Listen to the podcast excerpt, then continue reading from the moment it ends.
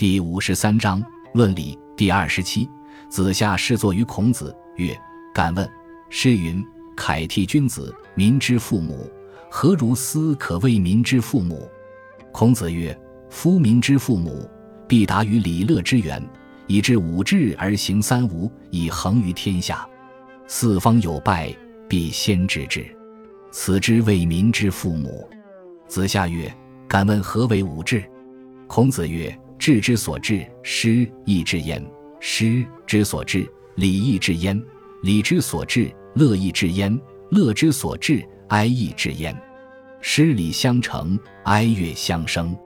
是以正名目而视之，不可得而见；亲耳而听之，不可得而闻。志其在于天地，行之充于四海，此之谓五志矣。子夏曰：“敢问何谓三无？”孔子曰：“无生之乐。”无体之理，无福之丧，此之谓三无。子夏曰：“敢问三无，何失尽之？”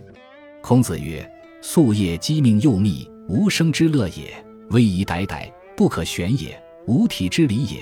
凡民有丧，夫妇救之，无福之丧也。”子夏曰：“言则美以，大矣，言尽于此而已乎？”孔子曰：“何为其然？吾与汝。”其意犹有无起焉。子夏曰：“何如？”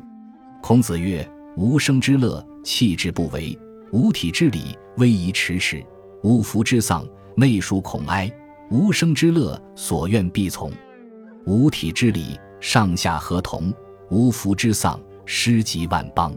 既然，而又奉之以三无私而劳天下，此之谓无起。”子夏曰：“何谓三无私？”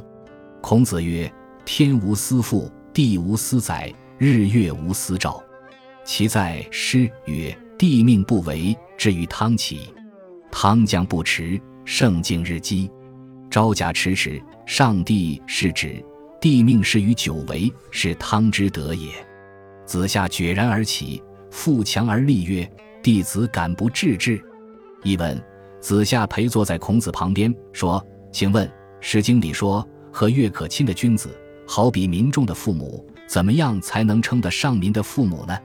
孔子说：“作为民的父母，必须懂得礼乐的来源，达到五治，实行三无，以此精神扩充于天下。四方出现祸患，必定预先知道，这样的人就可以称得上民的父母了。”子夏说：“请问什么叫五治？”孔子说：“情义所至之处，《诗经》中的诗句就随之而至。”诗句所至的同时，礼也随之而至；礼所至之处，乐也随之而至；乐所至之处，哀也随之而至。是和理是相辅相成的，哀和乐是相互引发的。所以这种情景，擦亮眼睛来看也不可能看见，侧着耳朵来听也不可能听见。然而这种意志充满天地之间，流行起来会充满四海，这就叫做五志。子夏问。请问什么叫三无呢？孔子说：无声的音乐，无仪式的礼节，不穿丧服而哀的丧礼，这叫做三无。子夏说：请问什么诗句接近三无的意思呢？孔子说：日夜谋划治国以安民，这句诗就接近无声的音乐，仪容庄严合意，让人无可挑剔。这句诗就接近无仪式的礼节，凡是民众有急难，全力救助不迟缓。这句诗就接近不穿丧服而哀的丧礼。子贡说：“您的话太美了，太伟大了。话说到此就到尽头了吧？”孔子说：“怎么会这样呢？我告诉你，其中的含义还要从五个方面来说明。”子夏说：“如何说呢？”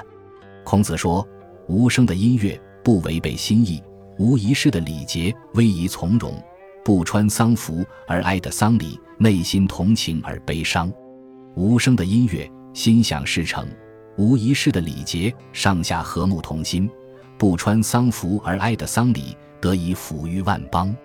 这样又用三无私的精神来治理天下，这就叫做无起。子夏说：“请问什么叫三无私呢？”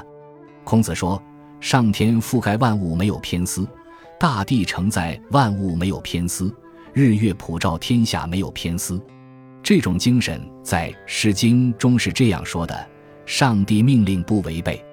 至于成汤登了位，汤王将士正事时，圣德敬甚日累积，虔诚祈祷久不息，无限崇敬是上帝。